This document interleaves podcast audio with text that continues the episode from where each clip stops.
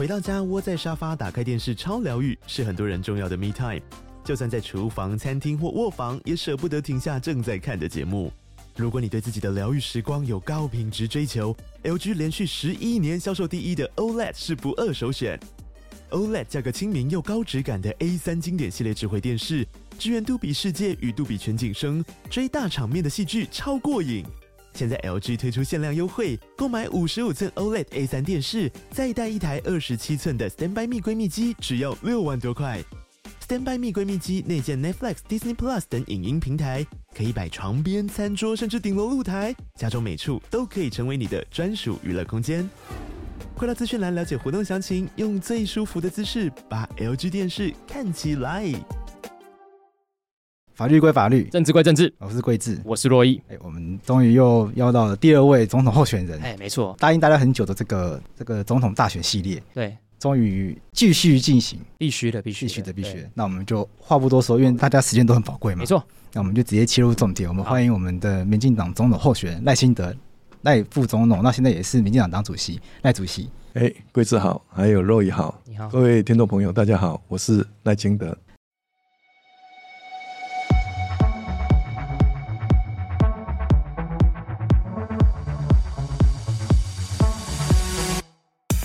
民进党其实有蛮蛮多的质疑的，好比说会不会就是呃跟美国太要好，所以因此搞不定这个中国，所以可能战争的风险会增加。而是因为中国想要并吞台湾，期待已久，但是美国一直在支持我们。有人以两岸情势的升高，是因为台湾跟美国走得太靠近，我想这个是本末倒置的。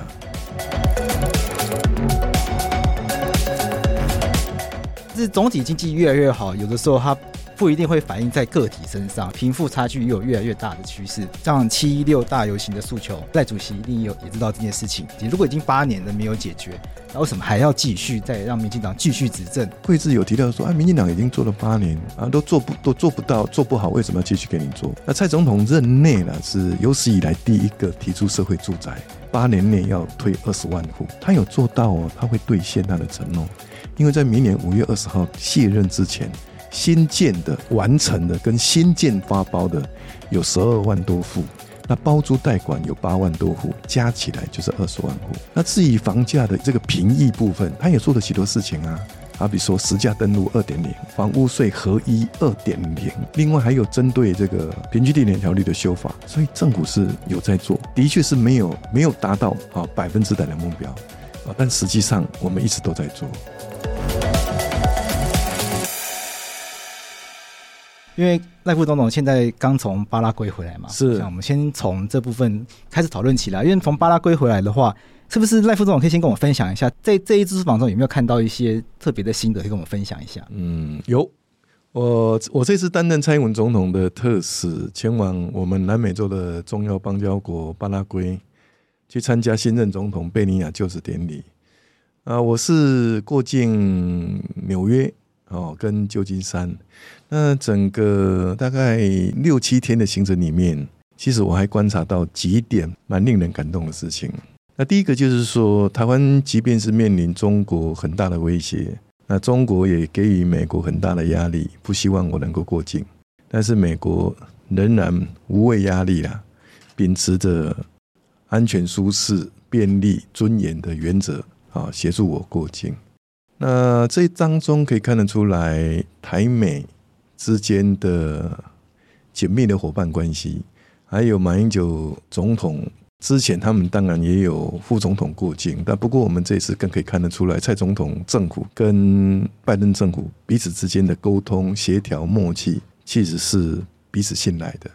那另外呢，我们因为过境旧金山或是过境纽约，都是侨民非常多的地方。他们这次也都非常踊跃的好，站出来欢迎我。那目的无他了哈，就是对故乡台湾的关心，也希望在明年这场选举里面，就是台湾能够继续在民主的路上持续壮大。那后来我又到了巴拉圭，哇，那这次到巴拉圭共和国所看到的，跟之前去洪都拉斯共和国所看到就完全不一样。那巴拉圭共和国其实是一个非常非常好的国家。第一个，他们信仰民主、自由、人权跟台湾一样啊，这样的共同价值。那贝尼亚总统哈，现在的总统，除了私底下我们在拜会期间，他说他会坚定的捍卫台巴两国的邦谊，那也会珍惜啦，就是民主、自由、人权的价值。哎，很令人意外哦。他在就职演说当中公开讲，那我为什么说他公开讲不容易呢？因为来参加他就职典礼的朋友都是中南美洲，都是中华人民共和国的邦交国。都是左派的国家，然后你差不多是特别公安的对了。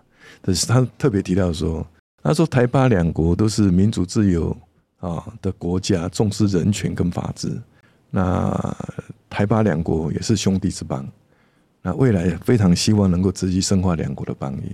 凡此种种的哈，那其实是令人还蛮感动的，因为巴拉圭共和国的前任总统阿布多甚至提到，他说。其实台巴两国的邦谊并不是建立在利益的分配上面，不是。他说我们是建立在民主、自由、人权的共同价值上面。那当然，我在巴拉圭的时候也受到侨胞的热烈欢迎。那这些侨胞除了本身是住在巴拉圭共和国以外，那么还有远至巴西、阿根廷，还有智利，甚至于这个乌拉圭啊等等国家都南美洲来。所以他们有些是坐飞机，有时开了几个小时的车子。那我们深深的感受到，哈，许许多多的侨胞人在他乡异国，可是心在台湾。如果巴拉圭之前有传出说，如果政党轮替的话，可能邦交会比较不稳。哦，是是，然后好像执政跟在野，他们对最终的立场好像是不太一样。哎，有点有点不一样。那因为现在执政的是红党，哦，Colorado 红党。那他们的总统候选人就是新当选的这一位贝尼亚总统，他在竞选期间他就讲白了，他会维持跟中华民国的邦交关系。那后来他也因此得到啊，不仅仅总统高票当选，参众两院都过半数。那很特别的，我要补充一下哈，就是说巴拉圭共和国是将台湾当作是贵宾呐。啊，就是你去参加他的就职演说，或是参加他们的大礼堂祈福大典，或是接受贝尼亚夫妇的的这个午宴，或者是参加他们亚松森城四百八十六年的建成活动，我们所到之处碰到的民众，只要看到我们，啊，就是说台湾台湾，然后讲谢谢台湾这样子，因为台湾跟巴拉圭其实合作了许多计划，还都产生了效果。所以巴拉圭共和国的人民其实是对我们是很欢迎的。那一场晚会当中，就是亚松森城四百八十六年的建成晚会当中，他们就是表演他们传统的啦，这个南美洲的这个表演。那很有意思的，走在我们后面的，我们进场的时候，他们就喊台湾台湾，就跟在后面的日本，他们也以为是台湾，所以也给予日本一个很热烈的欢迎。不过副总统想问问题哈，是这次出访的目的是去巴拉圭参加就是典礼，可是媒体的报道的焦点好像还是摆在这个过境美国的部分，是是不是？好像大家还是会比较在意，就是这次在美国做了什么事情？是我这一次是因为担任蔡英文总统的特使，我肩负的是国家的任务了，到我们的邦交国去传达台湾人民啊对新任总统的祝福。那也希望据以能够建立更稳固的邦交国关系，然后也去推广更多的合作计划。呃，所以我走的是国家的行程，我并不是以总统候选人身份去走选举的行程啊，所以自然而然会有一些不同。可是想要问清德一件事情，就是对，就是过境美国这件事情固然引起很多人讨论，但其实民间很多人其实也会对，就是民进党其实有蛮蛮多的质疑的，好比说会不会就是。呃，跟美国太要好，所以因此搞不定这个中国，嗯、所以可能战争的风险会增加。其实我身旁蛮多朋友都会有这样子的质疑。嗯、那对于这样子的质疑，要怎么样回应？其实这有点本末倒置哎，因为并不是我们跟美国走得靠近才引起中国的反弹，而是因为中国想要并吞台湾期待已久，从八二三炮战、一江山、大陈岛的战役，我们就可以看得出来啊。那是美国一直在支持我们。那如果中国对台湾的无攻无吓越激烈，那当然美国就对台湾越支持嘛。哈，所以如果有人以两岸情势的升高是因为台台湾跟美国走得太靠近，我想这个是本末倒置的。而且目前国际社会上认为两岸情势的升高，问题不在台湾，而是在中国。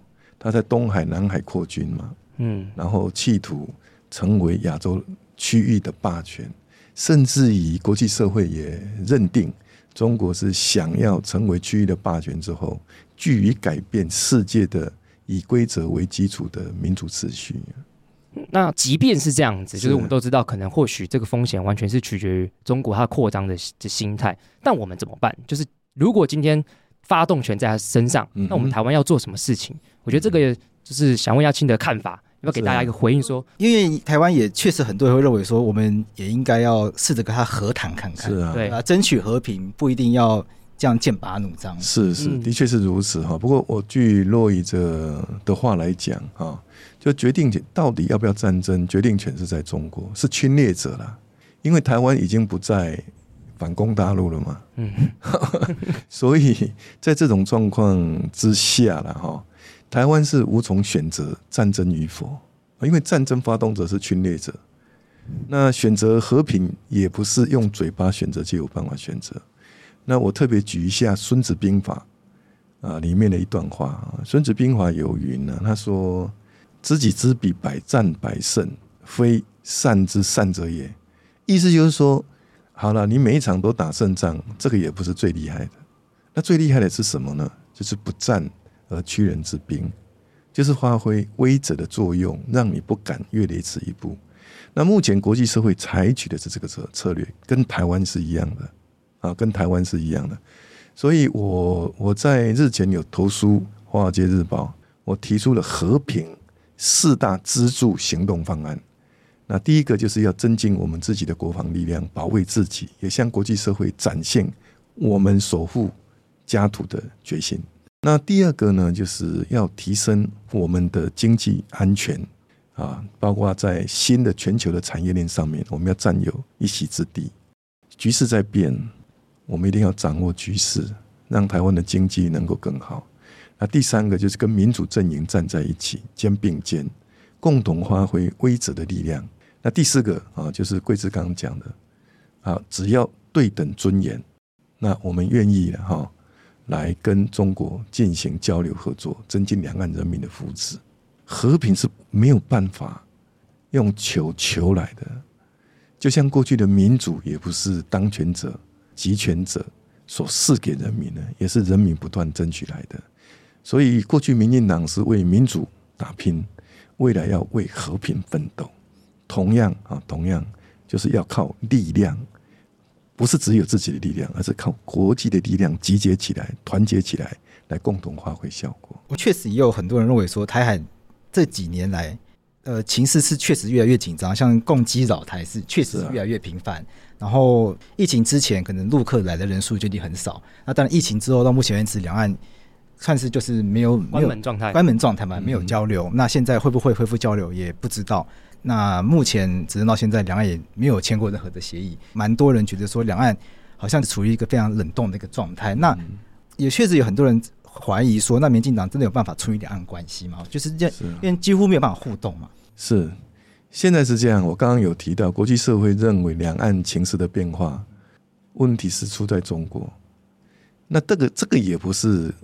主观的认知，我们可以看到，中国在不是只有在台海生波，它甚至在南海啊，跟菲律宾，在东海跟日本，在黄海跟韩国啊，其实都有一些紧张关系。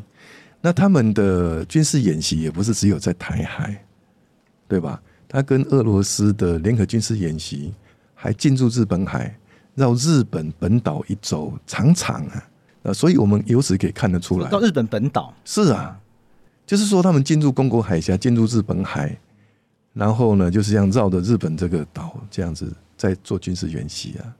所以由此可见啊，中国引起的这个问题不是台湾应该要去负责任的。你看这几年来，蔡英文总统秉持的原则很清楚嘛，就是说善意不变，承诺不变，不在压力下屈服，也不会走回对抗的老路。这是第一任两岸的处理原则。第二任的时候，他也同样秉持四个原则：就是和平对等、民主对话，从来没有对中国有恶言相向过。我们台湾对中国仍然很关心啊！你看最近河北的大雨，蔡总统跟我都分别表达关心慰问，然后我们人民也出钱出力，都在关心他们啊。所以基本上，其实问题是在中国。那第二个，桂枝刚所讲的，就是说，哎，那民进党政府没有办法跟中国进行啊和谈，或者是对话，或者是签订任何的东西。那我们还是要讲啊，因为不是台湾不要，台湾的门永远都是开的。可是中国的条件是什么？就是说你要跟中国对话，要跟中国交流，要跟中国合作，你要先放弃主权呐，你要先接受九二共识，一个中国原则。我特别跟听众朋友报告，九二共识在二零一九年啊元旦，习近平所发表的习五点讲得很清楚了。所谓九二共识就是一个中国原则，也就是说会走到港澳的一国两制，这个没有任何灰色空间呐。那台湾固然有在野党说九二共识是可以各表。我想完全不是这个样子啊，所以我是说，如果啊中国只要给予台湾对等尊严，我们很乐意来增进两岸人民的福祉。可是如果说要交流合作，得要先放弃主权，我想这个是对台湾来讲是绝对划不来的。那我们也必须要认清楚，没有主权就没有民主可言呐，没有主权的民主，就像这个香港、澳门。啊，因为没有，因为民主是人民做主嘛，你没有主权，你何来人民做主的机会？你没有民主，自然而然就没有自由，没有自由就没有人权，这非常清楚。所以，我们谈民主或是谈和平，前提要件都是我们要确保台湾的主权。接下来，我想要跟清德聊一些就是青年的话题。不过，在这之前呢，我发现我们未来的。因为我们我跟洛伊已经都三十岁了，比我们更年轻，看不出来，看不出来吗？年纪更小是不是？我现在就是比我们更小，譬如说可能还在念高中、念大学的，我发现他们未来的负担压力可能更大，他们现在很焦虑，他们可能焦虑，因为像现在。可能国际的关系是更紧张，然后两岸的压力确实像清德讲的，可能是更剑拔弩张。像我们本来准备要聊青年政策，可是像他们可能面对这状况，他们的兵役可能是需要延长的。那清德怎么看这个状况？嗯、就是他们要怎么样去缓解，或者是让他们的心情是比较能够接受？毕竟他们就是要突然要当我们之前一年兵。清德之前在我们节目上也来聊过这个话题嘛？因为我们之前十八岁公民权有聊过这个话题。我我我是这样，我再强调一次哈。就是这些提升自己国防武力，或者是跟民主阵营大家站在一起啊，这个备战的目的是在避战，不是真的要求战啊。这我们必须要了解清楚。我刚刚有引用《孙子兵法》的内容来跟大家报告嘛。啊，所以呢，我们如果年轻人啊，如果现在兵役已经由四个月回复到一年，我们以前是做两年的啦。我我们我们也是当一年。对。我以前是服务两年哈，所以如果回复到一年，其实是展现我们保家卫国的决心呐。那我们希望就是说，年轻人在这一年当中不要浪费啊，他能够真正学习到他所学一些专业的技能啊，除了国防啊或是国安的一些专业的技能以外，其实我们也希望他能够学习到其他领域的专业技能，让他不至于在这个一年的时间。白白浪费。那我有曾经去以色列参访过，因为以色列大家都很清楚嘛，那是 start up 的国家哦，非常兴盛的国家。那我我就是去拜访他们，因为我有一年是应以色列政府的邀请啊，去参加城市高峰会议哦，那我去参加，那我也跟他们请求，可不可以安排我拜访几家 start up 的公司？那我总共看了三家，都非常成功。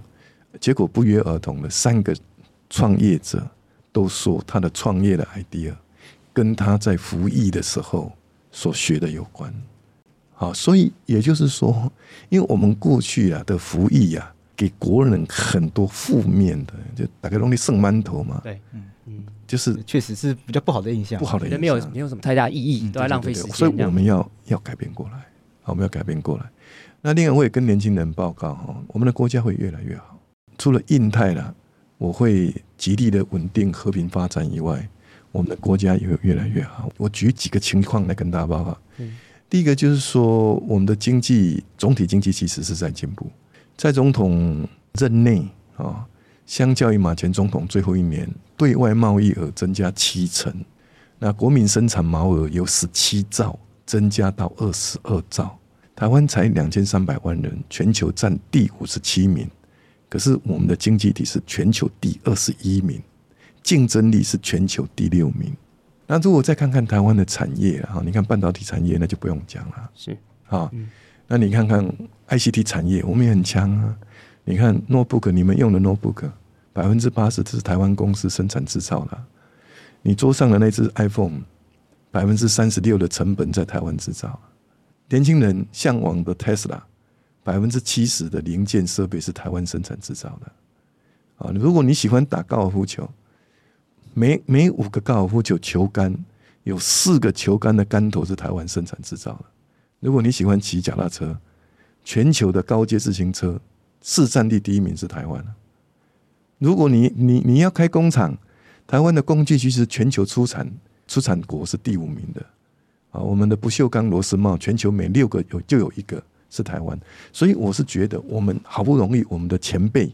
经济或产业的前辈几十年来打下的这个基础，在未来新的智慧化的时代，或是二零五零近零转型的时代，会让台湾立于不败之地。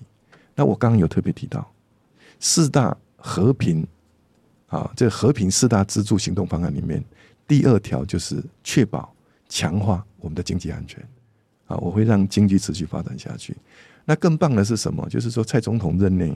在推动国家的政策国政的时候，其实是具备了公益精神啊！啊，叫零到六岁国家跟你一起养，还有长照二点零，或是我们对公私立大学学杂费差距的补助。那未来这些通通都是要解决年轻人的负担。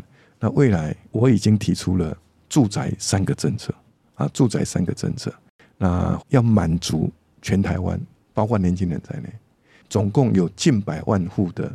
租屋需求的住户的需求啊，所以我说我们的国家啊的社会安全体系会越来越好，所以我们的国家会越来越棒。这部分也是我想要讨论的，因为刚刚金德也有提到，是总体经济越来越好。对，这个是确实是我们有看到的数据，但是但是总体经济越来越好，有的时候它不一定会反映在个体身上，因为总体变有钱。可它不一定分配均匀，均匀。所以现在大家也有人在讨论说，台湾贫富差距也有越来越大的趋势。像七一六大游行的诉求，呃，相信赖主席一定有也知道这件事情。那就我想，其中有一个呃很重要的诉求是居住正义，因为很多人买不起房子。我觉得这就是这可能就是贫富不均的一个重要的一个表现。像我们都是律师，但其实我们真的买不起房子，还没有买房子这样。对对。那这个部分就会有很多人质疑说，像。刚刚呃，党主席也有提到说，上任之后会去做一些跟居住有关的政策，但反过来就会有人质疑说，跟民进党已经执政八年了，为什么不做？为什么我们都没有做？我们还要让民进党继续执政来去解决这个问题？如果已经八年了没有解决，那为什么还要继续再让民进党继续执政，来让民进党解决这个居住争议的问题？好，这问题哈，呃，我分三个层面来跟大家报告哈。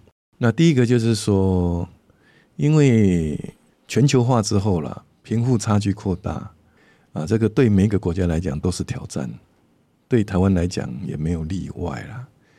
年轻人低薪的问题，我们应该用具体的方式来改善它。啊，第一个做法就是说，我们一定要发展具有高附加价值的产业，也就是所谓的产业要升级，经济要转型。那第二个呢，我们要给予年轻人他的专业技能。换句话说，它的劳力的附加价值才会增加。那以目前来讲，最重要就是人工智慧了。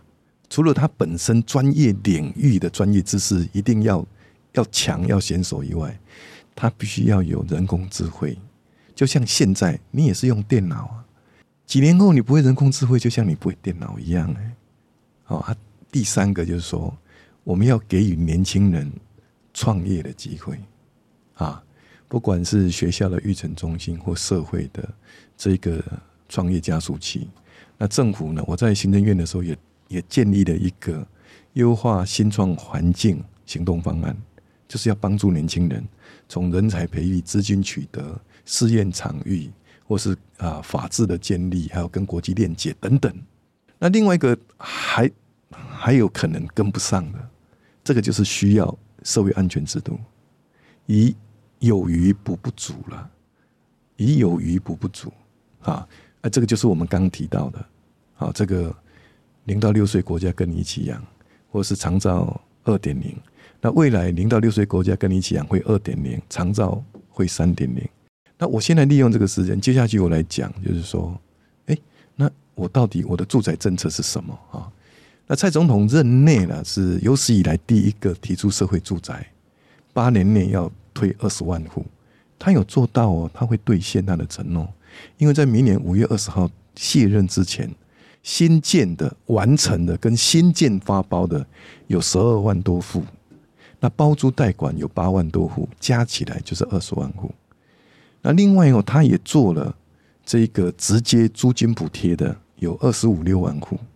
那我也是用八年来规划，我预计社会住宅会三十万户，三十万户的新建呢，我会盖十三万户。那蔡总统的十二万加我要盖的新建的十三万户，刚好二十五万户。那他的包租代管是八万多户，我会多做十七万户，加起来也是二十五万户。那另外直接租金补贴的，总统是做到。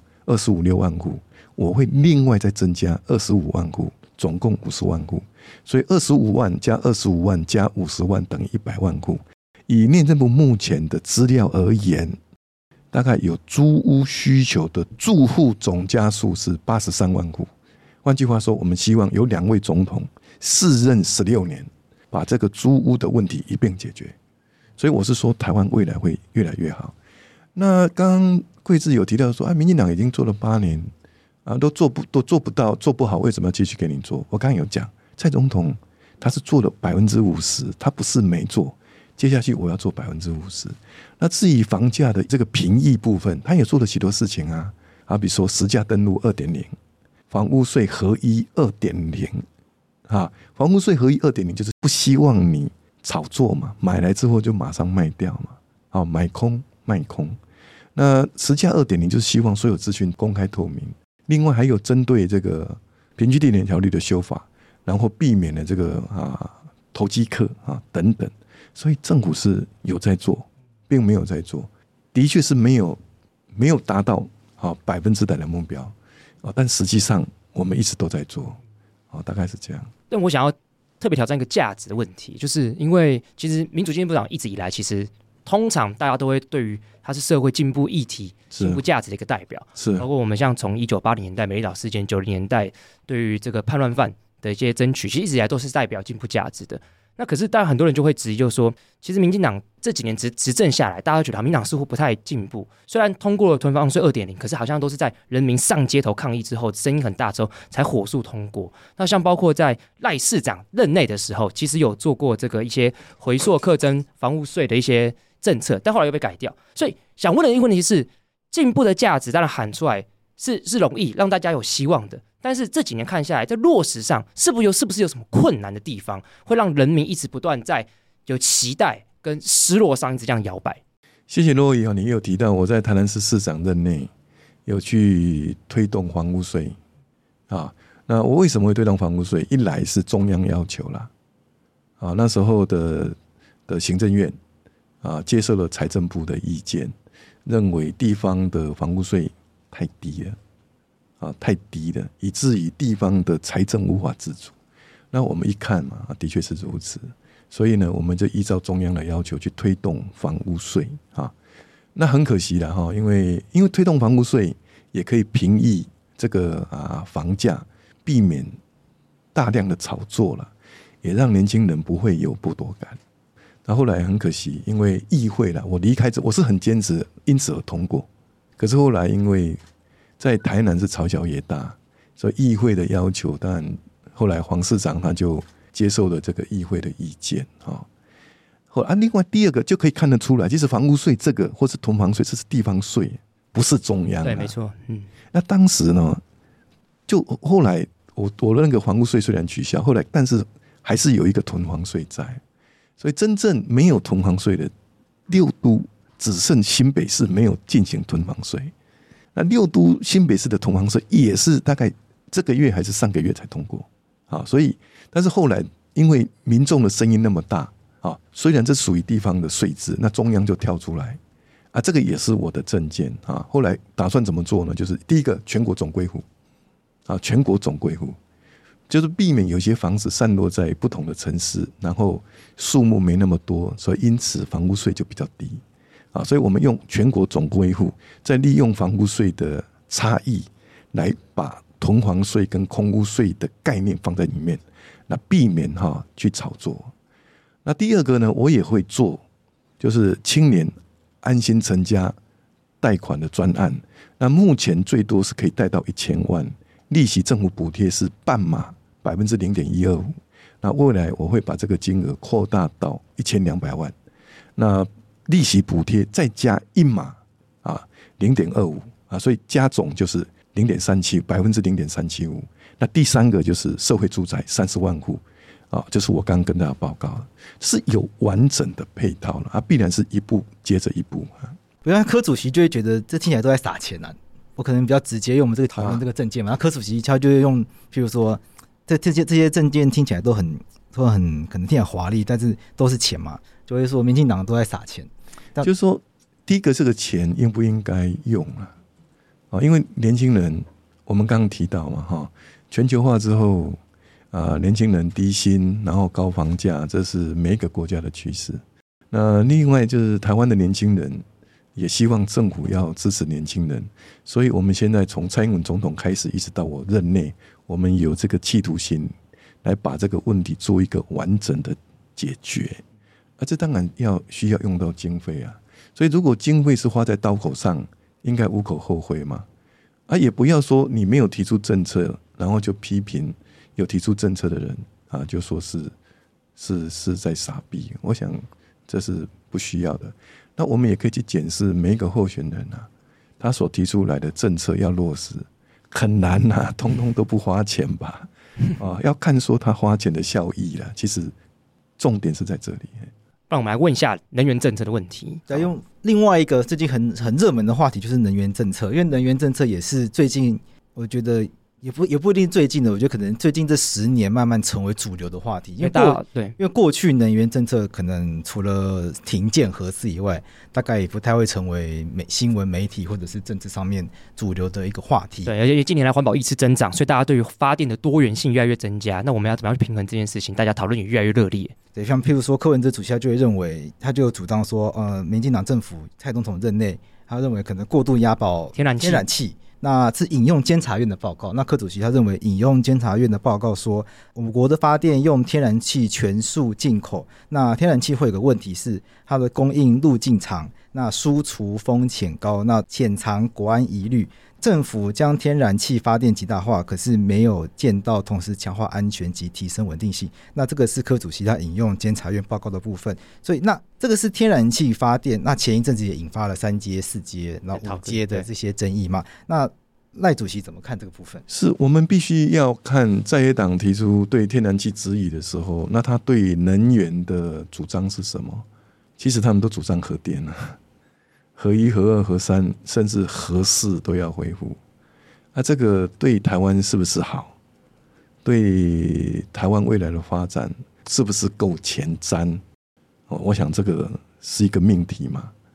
你如果说未来哈，就是科技发展到相当的程度，有新的啊核能的技术，好比核融合，既安全又没有废弃物啊，就是核废料哦。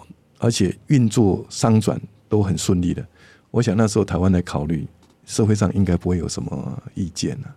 但这个时候你要把几十年前所使用的合一、合二、合三啊，甚至呢还要再新新建合四，我觉得这个这不是最理想的。这也是很多民众他就是很困惑，就是合四都盖了，为什么加减不用？对对，如果合四合四没有盖啊。就是，而是指外面盖起来而已、啊。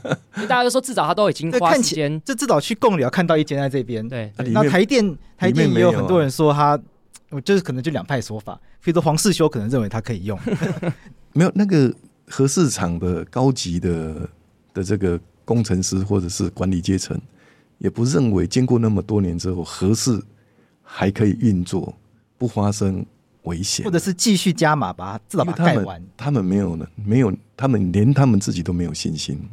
那核四是绝对要百分之百安全的啊。啊，第二个就是说，啊，也已经经过公投了啊，嗯，啊，已经经过公投了，核四已经不为人民所接受了嘛。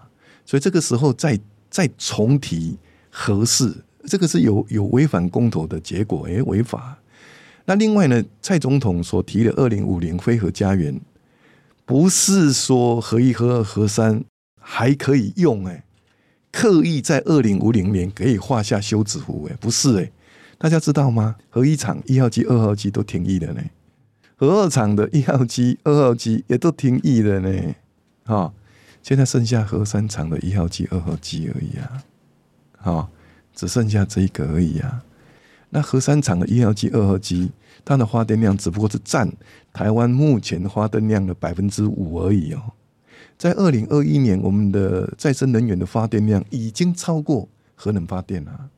所以，所以这个时候重提核一、核二、核三啊，要让它继续去去运作，其实这跟法律是有相违和的哦，啊，另外呢，跟这个机组本身设定的服务年限也有问题，所以会经过很冗长的啊，去包括怎么样的在运作的这个过程。那目前我们台湾到底应该要怎么走？我是觉得啦哈，我们的电量目前的发电量是够的啊。如果桂芝你有空的话，你可以把你的手机啊，你用 Google 给它打一个。目前的备转容量率多少？你现在给他打一下。有这个，我们之前都有查过，有查过大概多少？我现不然现我们现在看一下好了。法定好像是有有规定，法定是要十趴还是十五趴？没有没有六，至少六以上。嗯啊，安全是十以上。嗯，不然我们看一下今天的哈。哎，今天就好了。因为因为台湾也曾经发生过这个跳电的事情。哦，是那个跳电跟缺电是两回事的。哦。哦，对，因为很蛮多人会质疑，就蛮其实蛮身旁我蛮多的年轻朋友就会觉得，那还不是常常没有电，那真的不那个是跳电，好比说台风来，嗯，或者是什么样的动物弄到变电箱，然后跳电，那跟我们的缺不缺电这个是两回事了。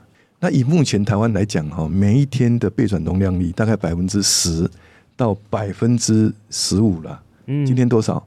今天是十三。你看嘛，十三，我说的没错嘛。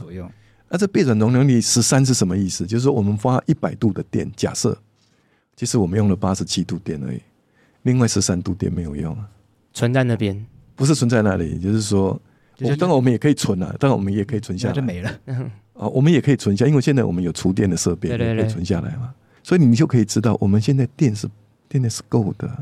你即使到二零五零年、二零二五年，你核电才占比百分之五，你不用，你们还有百分之。刚刚说是十十三十三，还有八嘛？但是呃，不过商界人士是认为，就是因为用电量会成长，会对，因为刚刚有我我这边也有一个数据哈，大概在二零三零年，我们预估用电量成长是八百万千瓦。可是呢，在蔡总统任内，核定的六个电厂，十八个机组，光我我当院长，我核定了七个机组，每一个机组大概一点三百万千瓦。那换句话说。我们未来增加是够的啊，一个是我我再讲一遍，需求是八百万千瓦，嗯，然后呢，我们供应可以增加九百多万千瓦，哦，所以现在是备转容量率，今天是百分之十三，那未来也会增加哦，所以大家可以不必紧张。那我认为未来开源是有它的困难啊，啊，你即便要核电要延役，你怎么跟地方谈呢？地方的里长、里民。民意代表、县市政府，你怎么跟他谈？这其实不容易谈。嗯，所以我觉得是节流是比较重要啊。嗯，啊，所以未来我如果当总统，我会全面性的民生的电器、家庭民生家庭的民生用电的电器，不管是电冰箱、冷气机或是电视，我们一定要用一级的高效能的的这个电器。你看这可以节省多少？我们补助啊，补助一半都没有问题啊。然后呢，工业用电我们也要节电。台湾的生产的电能啊，百分之六十是提供给两万多家的工厂在在使用。当然，这些两万多家的工厂虽然用了百分之六十的发电量，但是他们对经济贡献是很大的。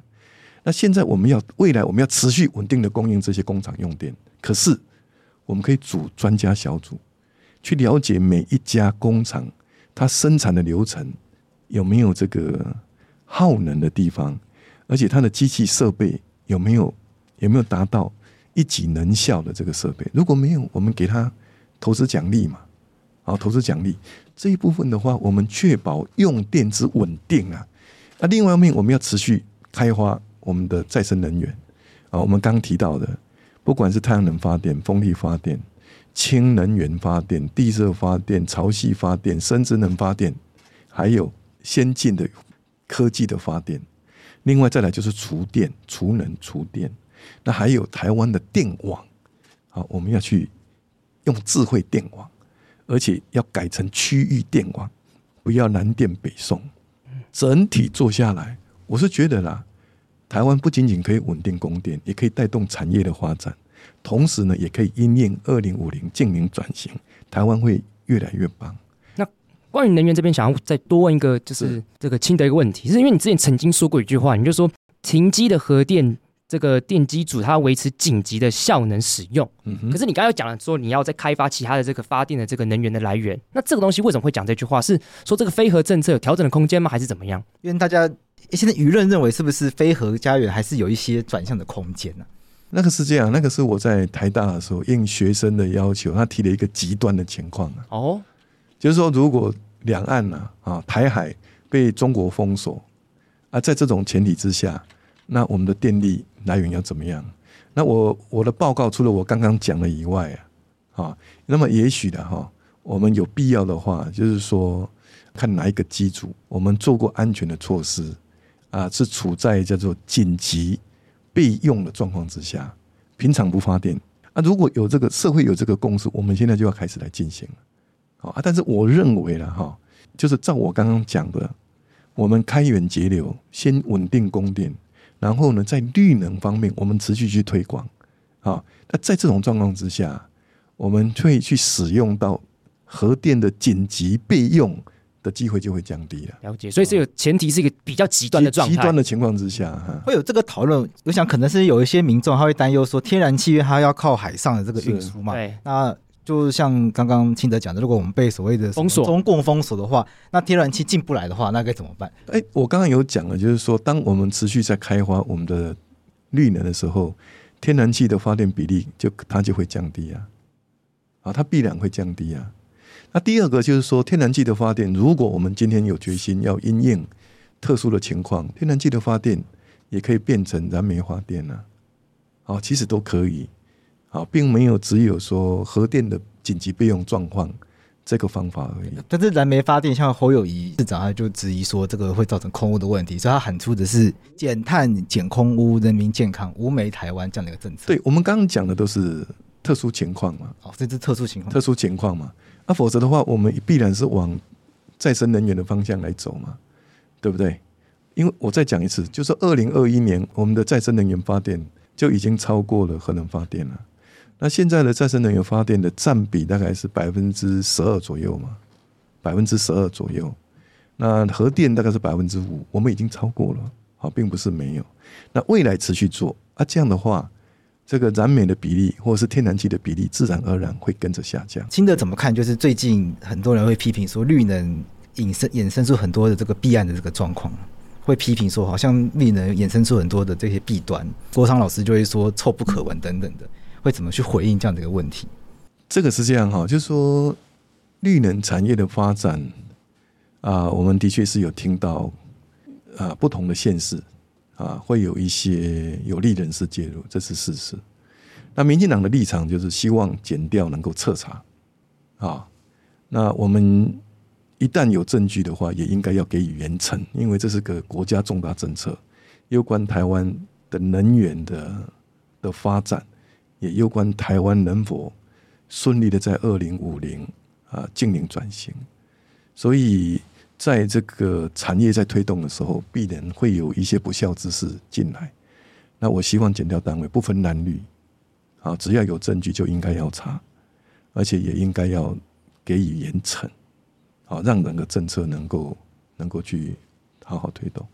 那第二个呢，我们也希望我们国人啊，能够看到，就是说绿能这是一个国家或是世界上在推的政策啊，也不要因为哦在台湾啊有这个有人事介入，那有一些弊端产生，然后就谈到绿能，就好像这是一个负面的产业啊，不因人呐而废掉这个绿能产业啊。那我们我们其实都很清楚嘛，啊，就参与绿能建设的其实是不分党派。啊啊！我相信其他的产业也是一样啊。好啊，我们是一个法治的国家嘛，只要有人涉及非法，不分党派，也不管他是谁，那检调单位应该要予以调查，有证据就应该要办啊，那也应该要给予严惩。那我的态度是这样。好，之前柯主席来的时候，我们最后问他问，就你怎么看待郭台铭参选的事情？嗯，对，问他那时候我们还问他说。会不会这个郭科配？然后他也说他先搞定国民党等等之类的。但因为这礼拜郭台铭参选了，那清德现在就变成是看起来我们有我们有四四个候选人，你怎么看待这场总统的战局？第一个啦，哈，就是说台湾是民主国家，任何符合资格条件的人要参选，我们都给予尊重了。那第二个，我在来此之前，我才跟民进党各县市。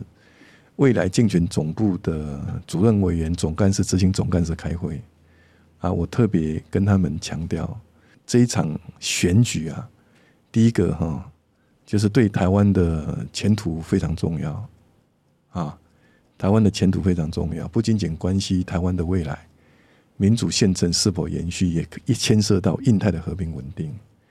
那第二个，这场选举也非常复杂了。也必然是一场硬仗啊，绝对轻忽不得。对，因为大家都说你现在遥遥领先。哦，倒我我倒不这样认为啊，因为选举没有到最后，其实是不知道的啊，所以我也勉励我们我们民进党的同志啊，就是说我们一定要步步为营，不可掉以轻心。那大家要知道。其实我一直都很努力在跑我的行程。那我们竞选总部的节奏也是在往前推。就像我刚刚讲的，啊，我们各县市的总部筹备大概都已经完成，啊，时间到了就会成立。我我上礼拜六我跑了，我跑了十个行程啊，哦，我去助选了，跑了十个行程，啊，包括台中、彰化等等，我前前后后跑了十个行程。那礼拜天我跑了六个行程，礼拜一是在。总统府有公务的事情，礼拜二我跑了九个行程，本来要跑十一个行程，后来下雨取消了后面两个行程。我我可没有有任何的轻忽，我还是按照既定的步伐一步一步做，该做的每一步都不会缺少，我们都持续进行。那我我也利用这个机会哈，希望啊我们所有的听众朋友也能够认知到这场选举对台湾的重要性。那目前已经走在正确的路上，也希望大家能够支持，让台湾得以在民主的道路上持续壮大。那要不要最后一句就是，如果因为我们之前也问问，如果现在给清德一句话，想要跟台湾的人民说，你会说什么？人人有希望，国家才有希望啊！你给每一个人有希望，每一个人就会给国家带来希望。啊，这个也是我从政的目标。我希望我们大家一起努力。